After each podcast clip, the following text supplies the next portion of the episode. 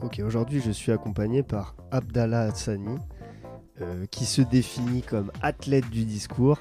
Tout à fait. En vrai de vrai, ça veut dire qu'il est coach en prise de parole. Comment ça va? Ça va super, et toi Samuel? Ça va impec. Alors, aujourd'hui, ce que j'aimerais voir avec toi, c'est Mhm. comment est-ce que les auditeurs de ce podcast peuvent travailler leur prise de parole, leur capacité à prendre la parole avec confiance Mhm. euh, de manière individuelle. Est-ce que tu as des exercices qu'ils peuvent pratiquer au quotidien pour s'améliorer? Bah, Premier élément, Samuel, c'est d'avoir un, référentiel et garder toujours une trace de ses performances. Euh, parce qu'on ne pourra jamais savoir et avoir l'information de manière très claire euh, sur notre progression si on ne peut pas comparer. Ce que je veux dire par là, c'est que s'ils ils sont amenés à prendre la parole dans des réunions, chercher un moyen à s'enregistrer, si le contexte de la réunion fait qu'on ne peut pas, à ce moment-là, demander à un collègue ou une personne de confiance d'être euh, attentif ou attentive à certains éléments d'expression. Tiens, est-ce que tu peux noter le nombre de E que j'ai pu faire? Est-ce que pendant euh, la transition, quand on m'a annoncé, est-ce que j'ai été percutant dès le début?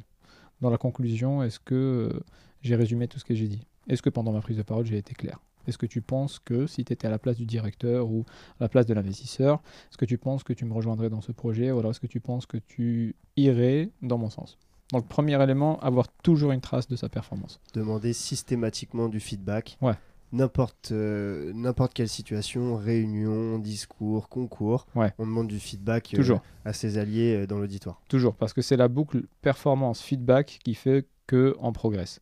Si vous allez performer sans avoir de feedback, bah, c'est un peu comme essayer de se coiffer sans avoir de miroir en face. Ok, est-ce que tu as un deuxième conseil? Deuxième conseil, c'est chercher les bénéfices des exercices de respiration. Quand on est dans un événement à fort enjeu professionnel, bon, forcément notre système nerveux il réagit, donc on a tendance à être stressé, ce qui peut accélérer un petit peu le rythme cardiaque et donc peut-être perturber la respiration. Et c'est la voix qui va être un petit peu euh, tremblante, euh, aussi euh, d'autres signaux physiologiques, les mains moites. Donc les exercices de respiration, il y a énormément de tutoriels sur YouTube et sur d'autres plateformes qui vous permettent de faire des exercices de respiration guidés.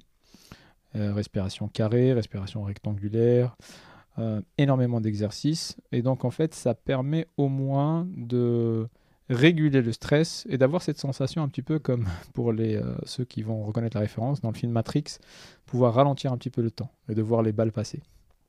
Et c'est une sensation plutôt agréable puisque on est dans les meilleures conditions pour démarrer.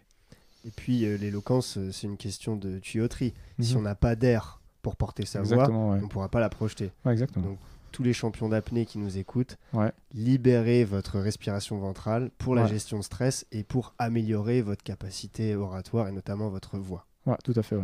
Est-ce que tu as un troisième exercice ou conseil? Troisième exercice, c'est pour mémoriser le contenu, puisque peut-être inutile de le préciser dans ton podcast, euh, la clé de la performance réside dans la préparation. Et donc pendant la préparation, un exercice pour mémoriser, lorsque vous êtes en train de faire vos courses ou euh, vous êtes parti pour un footing, essayez de vous rappeler de votre discours à ce moment-là. Essayez de vous rappeler de votre euh, discours ou, de, ou des points principaux de votre réunion pendant que vous êtes en train de faire une autre activité. Et comme ça, le jour J, ça sortira de manière beaucoup plus naturelle. Et vous aurez musclé un petit peu votre mémoire avec ce que vous vouliez dire. C'est hyper intéressant cette histoire de sport et de mémorisation. Mhm. Moi, quand j'étais à la fac, première année de droit, euh, j'avais du mal à intégrer les, euh, les informations. Et il y a un gars de, que je, dont je connais pas le prénom, je l'ai croisé euh, sur un balcon. Ouais. Il m'a dit quand tu te réveilles, avant de faire quoi que ce soit, tu sors tes cours et tu lis les trucs importants. C'est comme si la carte, la carte mémoire était vierge et tu pouvais imprimer. Donc tu as le matin et juste avant de dormir, la dernière chose que tu fais, c'est de relire ton discours. Comme ça, le jour J, à force de faire cet exercice, la semaine qui précède, tous les matins, tous les soirs, vous lisez. Ouais. Le jour J, ça se passera très très bien. C'est vrai qu'il y a des moments clés, ouais, notamment le réveil et, le... et avant de dormir, tu as raison. Euh, moi, je me souviens l'année dernière, avant une compétition oratoire, euh, d'avoir mémorisé et d'avoir, de manière un peu instinctive, avant de dormir, d'essayer de me repasser mon discours. Et tant que je l'avais pas repassé d'une traite, je ne dormais pas. Bon, heureusement que je le connaissais bien, du coup j'ai pu dormir tranquille. Ok, merci Abdallah. Question. Ouais. Euh, à quoi, comment tu définis, toi, Mhm. l'éloquence? À quoi ça sert et finalement pourquoi tu fais ce métier? Ah. Bah, je vais articuler les premières idées là qui me viennent euh, à l'esprit. Pour moi, c'est l'art de marquer la mémoire des personnes que j'ai en face de moi, des personnes qui m'écoutent. Et pourquoi je fais ce métier? Parce que les personnes qui nous écoutent nous offrent certainement ce qu'elles ont de plus précieux sur Terre, à savoir leur attention. Et il faut apprendre à honorer le caractère précieux de cet actif et euh, le caractère noble en fait de cette attention. Et hum, apprendre à mieux répondre aux attentes de ceux qui sont en face de moi et celles qui sont en face de moi, et surtout à changer quelque chose dans le cours de leur vie à travers leur mémoire. Pourquoi tu as décidé de faire ce métier? Ah, mais je suis un peu tombé dans la marmite un peu par hasard, hein, comme Obélix. Euh, J'avais quitté l'univers des chiffres. J'étais euh, dans l'audit financier et comptable, donc j'analysais beaucoup de chiffres, beaucoup de bilans, beaucoup de comptes de résultats. Puis après, je voulais changer de voie. Et euh, je suis tombé dans les concours de prise de parole. Et depuis, j'ai pas quitté cet univers, j'en ai, j'en ai fait mon métier après les chiffres.